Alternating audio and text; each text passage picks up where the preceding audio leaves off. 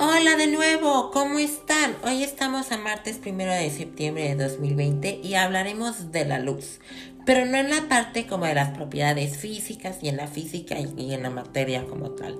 Me quiero ir más allá, quiero profundizar con ustedes más allá de la iluminación. Y me refiero a luz para ser iluminado yo soy muy católico y no quiero como que eso los, los, los bloquee y genere polémica y así, pero quiero que encuentren la luz al final del camino, entonces los quiero ayudar. Vamos a continuar. ¿Qué es la iluminación o qué es ser iluminado? Hay dos conceptos dentro de esta. La iluminación intelectual, que es llegar a fondo de un asunto o una doctrina o de un tema en específico. La iluminación espiritual, que es la experiencia de lo divino. Esta experiencia se manifiesta en paz, amor y felicidad y en el sentido de unidad. Y para la gente católica que cree como yo en Dios, les pido lo siguiente.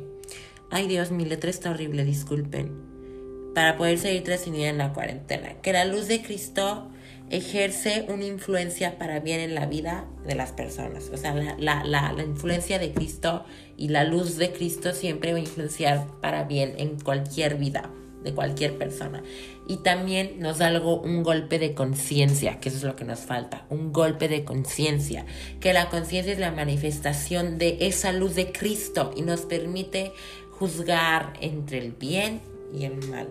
También les pido por fuera de toda esta parte profunda que puedan encontrar su luz interior y que la hagan brillar tan fuerte para que, disculpen, para que el mundo mejore y ustedes mejoren como personas. Bueno, este es el final del episodio y para ya no echar tanto choro, que tengan un día increíble y adiós.